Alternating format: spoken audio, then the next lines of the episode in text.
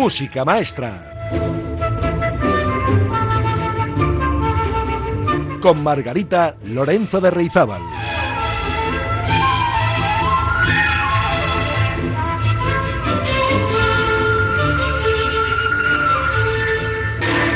Hola amigas y amigos, bienvenidas y bienvenidos una semana más a Música Maestra, el programa insignia de la música clásica en Radio Popular Herri Ratia. Y miren, hoy cumplimos el programa número 96 sin contar los especiales de las Navidades de 2019, 2020 y 2021. Así que alguno más ya han sido.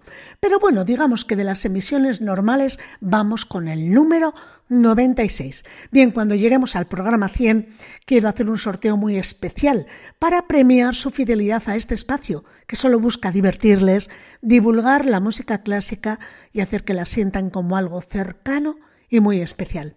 Y hablando de sorteos, hoy tenemos concurso de música maestra y como siempre les iré dando las tres pistas a lo largo del programa para que encuentren al personaje que ando buscando esta semana.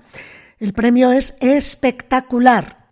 Dos entradas para ver el show de Los Luthiers en el Palacio Euskalduna el lunes 7 de marzo. Como saben, Le Luthier son un grupo argentino que hace un humor muy fino, inteligente, tronchante, pero dentro del mundo de la música, porque todos ellos son músicos extraordinarios. No se pueden perder este espectáculo, de verdad.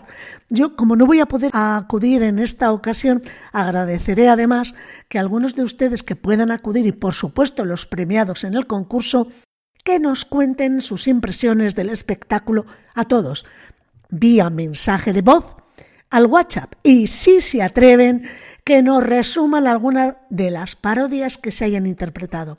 Les recuerdo el número de WhatsApp de Música Maestra 688-713-512. Por cierto, que es el mismo número que para los mensajes del programa La Traviata, Pasión por la Lírica, porque algunos oyentes ya me lo han preguntado. No nos da, amigas y amigos, para dos teléfonos, tenemos solo uno. Y comenzamos ya el programa de hoy. ¿Cómo encajarían ustedes que sus hijos, hermanos o nietos les dijeran que quieren estudiar música? Imagino que en general bien, ¿no? Todo lo que sea educación y cultura para ellas y ellos, en principio, nos parece bien. Como saben, tenemos conservatorios y escuelas de música repartidas por toda la geografía del País Vasco y en Vizcaya especialmente. La matrícula no suele ser cara, en el caso de las escuelas y conservatorios municipales. Quiero decir que pueden estar al alcance de la mayoría de nuestras familias y si hace falta también hay becas y ayudas para este tipo de formación musical. Ahora bien, si el crío o la cría les dicen algo así como, ama, yo quiero tocar la trompeta, pues a lo mejor ya no les parece tan buena idea. Y no les digo nada si viene algún rarito o rarita diciendo que, que se muere por tocar la trompa o el trombón.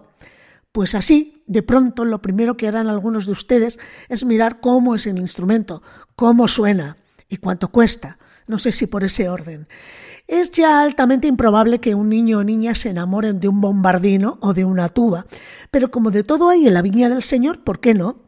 Bueno, pues el programa de hoy es para reconciliarnos con los instrumentos de viento metal, para que escuchemos lo bonitos que pueden llegar a sonar y las salidas profesionales que tienen, que son muchas. Vamos a quitarnos de encima la idea de que el vecindario no lo va a soportar, de que solo sirven para tocar charangas y de que son mucho más elegantes un violín, una flauta y desde luego no visten tanto como un piano en el salón.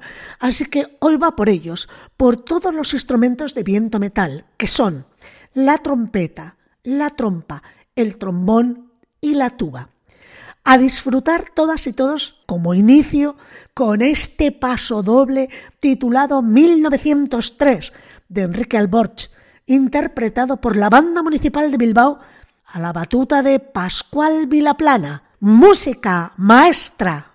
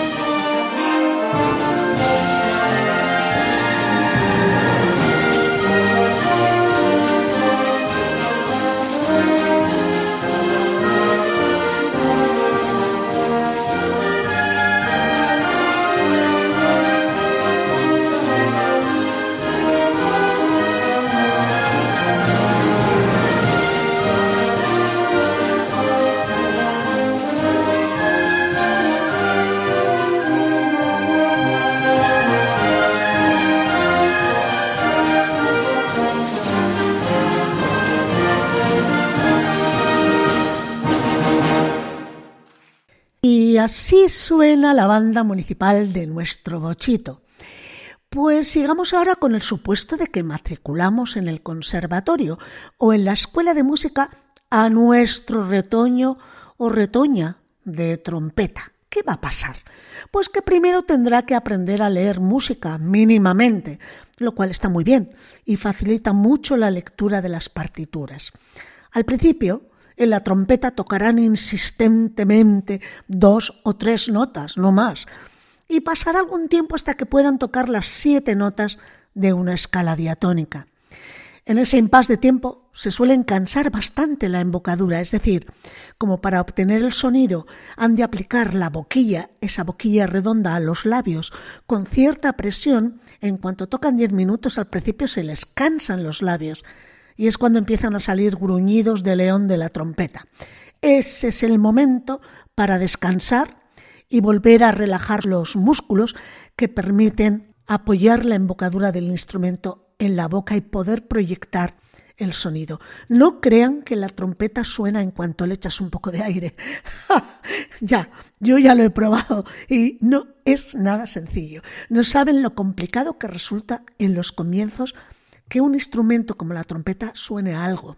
Por eso, en esos primeros estadios, hay que soportar un poquito el sonido estridente, sabiendo que tampoco va a durar mucho, porque se les van a cansar los labios en diez minutos y van a parar de tocar por lo menos hasta dentro de varias horas.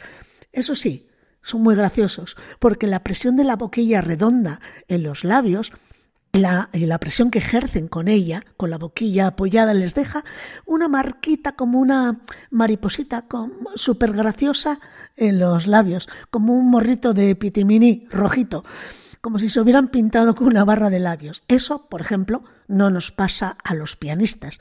A nosotros se nos aplasta el culete, en fin. Pero imaginen cómo pueden llegar a tocar la trompeta nuestros cachorros si se aplican. Escuchemos este divertido número del compositor norteamericano Leroy Anderson, que interpretan tres trompetas solistas acompañadas por una orquesta. El título es Buckles Holiday, o lo que es lo mismo, la fiesta de las trompetas.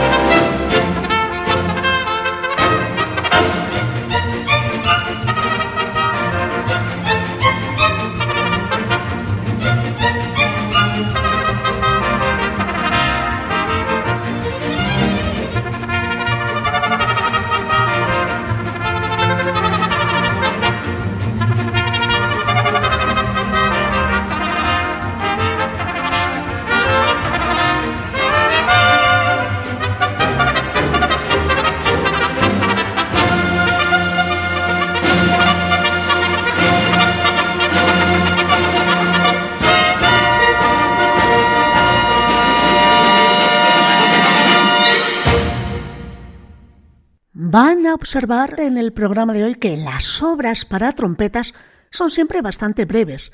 Incluso los conciertos con orquesta son comparados con otros instrumentos, los conciertos para otros instrumentos con orquesta son relativamente breves y es precisamente por la dificultad que tiene mantener la musculatura peribucal con buen tono durante mucho tiempo. Y esto debido a la presión que se ejerce en ella con la boquilla de la trompeta. En general, este es el gran problema de todos los instrumentistas de viento metal. Ya les adelanto que la trompeta es un instrumento muy versátil, que lo mismo hace música viva y alegre como puede cantar una melodía de forma muy expresiva.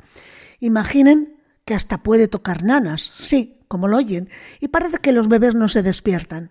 Escuchen esta nana de la trompeta del mismo compositor, Leroy Anderson.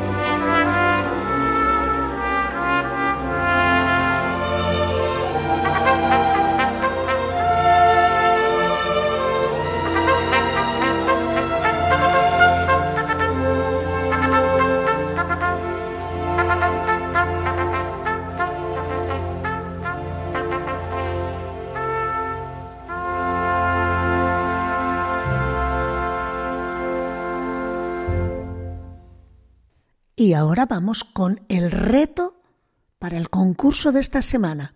Aquí va la primera pista. Buscamos a un pianista vasco de fama internacional. Fácil, ¿no? Y seguimos un poquito más. La trompa es menos ruidosa porque tiene un sonido más recogido que la trompeta. También resulta más dulce y entrañable, más intimista. A mí me encanta la trompa. Si volviera a nacer aprendería a tocar la trompa. Pero es un instrumento realmente difícil de controlar técnicamente porque, de nuevo, la embocadura es fundamental y los trompistas en general no pueden tocar mucho tiempo seguido para no dañar la musculatura de la boca, especialmente la orbicular, el músculo orbicular, que enseguida se queda insensible por la presión de la boquilla, que es más grande, como saben, que la de la trompeta aún. El sonido, eso sí, es más dulce en los comienzos que la trompeta. La trompa, igual que la trompeta, es fundamental en las bandas y en las orquestas sinfónicas. Se encargan generalmente de sostener las armonías del conjunto, de empastar y sujetar a todos los tutis, es decir, cuando toda la orquesta está sonando al mismo tiempo. Pero también los compositores han escrito grandes momentos de solo para este instrumento. Generalmente en las bandas y orquestas hay cuatro trompas, que hacen hasta cuatro voces distintas dentro de la armonía. Y por supuesto, hay conciertos solistas para trompa y orquesta espectaculares, con amplios interludios orquestales para que pueda descansar los labios el trompista. Les invito a escuchar una trompa muy bien tocada, a cargo de Félix Klisser, acompañado de la Camerata Salzburgo. Concretamente les invito a escuchar el primer movimiento de uno de los conciertos de Mozart para trompa, el concierto número uno.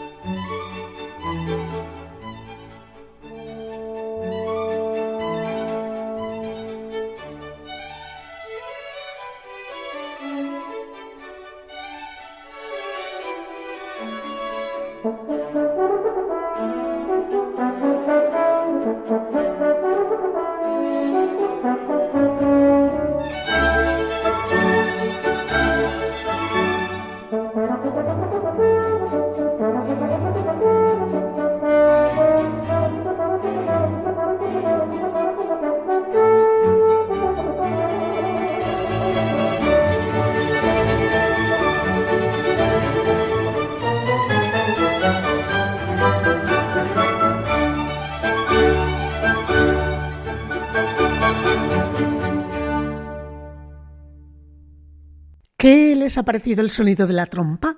Pues elegante, dulce. Este Mozart nos traslada a una corte imperial y el sonido de la trompa también nos induce a pensar en paisajes bucólicos, campestres, quizás una escena de caza dieciochesca, ¿verdad? Bueno, todos los trompistas que conozco, y son muchos, son personas muy sensibles haciendo música. Aunque puedan parecer rudos cuando no están con el instrumento, debe tener algo la trompa que dulcifica a quien la toca. Y hablo con conocimiento de causa. Y vamos ahora con el tercer instrumento de viento metal en discordia, el trombón. Creo que este instrumento tiene más predicamento en el mundo de las bandas y de los grupos de jazz, y enseguida se asocia el instrumento a un ámbito no clásico. Y eso es porque es un instrumento muy dúctil, que tiene un gran rendimiento en cualquier tipo de música. Lo mismo podemos escuchar a los trombones en el Requiem de Mozart, que hay tres trombones, que en una sinfonía de Mahler o haciendo una rumbita muy salsera, liderando la sección de viento metal de una big band o como solista de jazz. Además, les voy a poner una curiosidad para que escuchen cómo suena una orquesta formada por más de 20 trombones, solo trombones. Van a escucharles interpretando la banda sonora de Star Wars, de la Guerra de las Galaxias. Y eso, insisto, solo con trombones. El solo que escuchan al principio también es un trombón. Bueno, todo lo que van a oír, insisto, son trombones. Perdonen que me ponga tan pesada, pero es que es una curiosidad. Al ser un instrumento grave, la sensación de profundidad sonora es increíble. Y los compositores lo saben. Por eso emplean trombones en pasajes oscuros, pasajes de miedo, de misterio, en películas épicas y de magia, tenebrosas. En fin, para esos casos es el instrumento de preferencia. Ya van a ver por qué ahora mismo.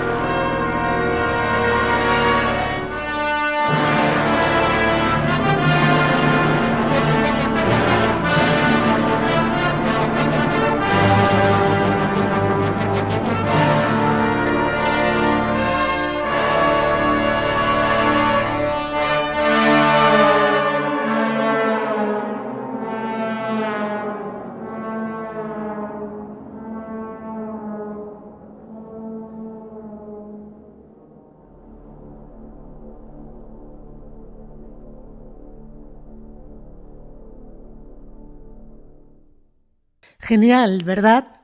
También he pensado estudiar trombón en mi próxima reencarnación. Así, cuando me enfade en casa o con mis alumnos, voy, cojo el trombón y les toco un pasaje como el que hemos escuchado así, para meterles miedo, sin tener que gritar.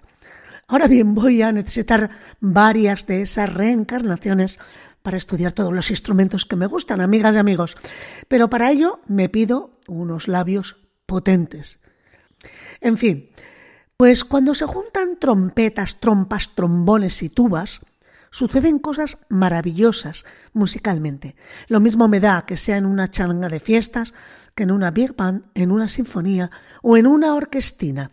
Escuchen, por ejemplo, este Bohemian Rhapsody por un conjunto de brass, que es como se conoce en términos anglosajones a los grupos formados por viento metal. Lo que vamos a escuchar es un quinteto de brass. Los quintetos de brass, o sea, de viento metal, están formados por dos trompetas, que suelen llevar las dos voces superiores, como los violines primeros y segundos en una orquesta o en un quinteto de cuerdas. Además de las dos trompetas hay siempre una trompa que lleva las notas largas armónicas que sirven para cohesionar el conjunto y que también lleva solos eventualmente y ritmos con las notas de la armonía. Completan el quinteto un trombón que acompaña con los bajos armónicos y que también tiene sus momentos protagonistas del discurso cantando la melodía. Y por último, una tuba, que es la base de la armonía, la voz más grave, y aunque puede tener pequeños solos, su timbre es más apropiado para sujetar a todo el conjunto en la parte grave de la armonía. Vamos a escuchar Bohemian Rhapsody a cargo del quinteto de brass Kill Brass.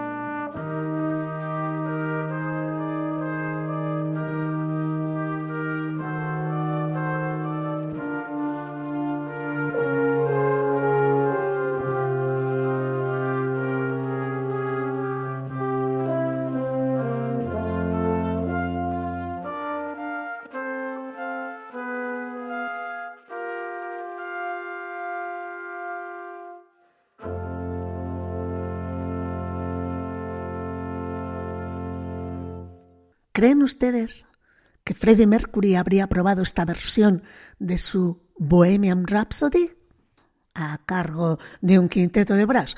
Pues seguro que sí. Y vamos ahora con la segunda pista del reto de hoy. Habíamos dicho que buscábamos a un pianista de fama internacional vasco. Y la segunda pista que añado ahora es que esta persona tiene un parentesco familiar con Eduard Grieg, compositor noruego. Esta es muy buena, ¿eh? Y seguimos un poco más. Miren cómo suena la sección de metal de la segunda sinfonía de Mahler. En este caso son cuatro trombones, tres trompetas, una tuba, acompañados por la cuerda en pizzicatos. Y después del redoble de timbal y el choque de platos, entran las seis trompas que aún no habían tocado y se añaden otras dos trompetas más a las tres que ya había. Bueno, el resultado es apoteósico. Increíble Mahler empleando el viento metal en sus sinfonías, igual que Wagner, Bruckner o Strauss. Escuchen este pasaje de tres minutitos extraído de la segunda sinfonía de Mahler, la parte coral del brass, a cargo de la Royal Concertgebouw Orchestra.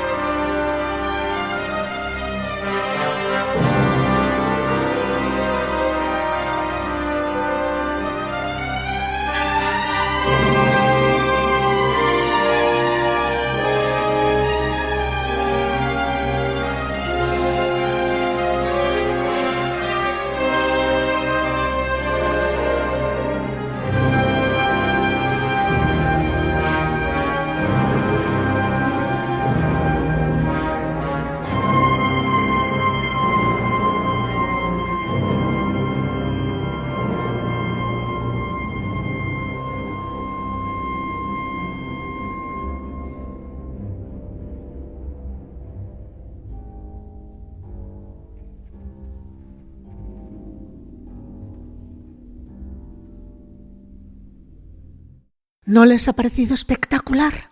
Épico, de una grandiosidad arrolladora que te lleva, te empuja hacia el clímax. Me he quedado con las ganas de escuchar más de este Mahler. No imaginan lo inspirador que es escuchar el camino que le lleva hasta ese auténtico coral del viento metal que acabamos de escuchar. Y después, cuando termina ese pasaje, escuchar cómo Mahler va recogiendo las velas de todo el sonido que ha desplegado. Absolutamente emocionante. Quizás necesiten algunos programas más de música maestra para entender lo que intento explicar, pero sé que al final lo vivirán con la respiración entrecortada, como lo hago yo cuando escucho música como esta de Mahler. ¡Qué grande! Bueno, pero aún no les he hablado de la tuba, que es el instrumento más grave de viento metal y que resulta tremendamente entrañable y necesario en una orquesta sinfónica y en las bandas. No es tan ágil aparentemente como los otros instrumentos de metal, pero su color es inconfundible y da profundidad al grupo. Tampoco proyecta tanto sonido como los demás compañeros del viento metal, pero sepan que puede cantar la melodía y llegar a ser muy dulce. Lo van a poder comprobar en el siguiente audio.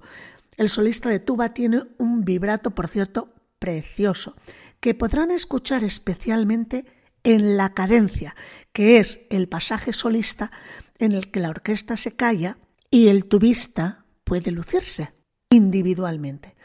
Además, es un instrumento muy irónico, eh, tiene mucho sentido del humor, mucha coña. Escuchen entonces el primer movimiento del concierto para tuba de Vaughan Williams, a cargo de Oystein Batsvik. Thank you.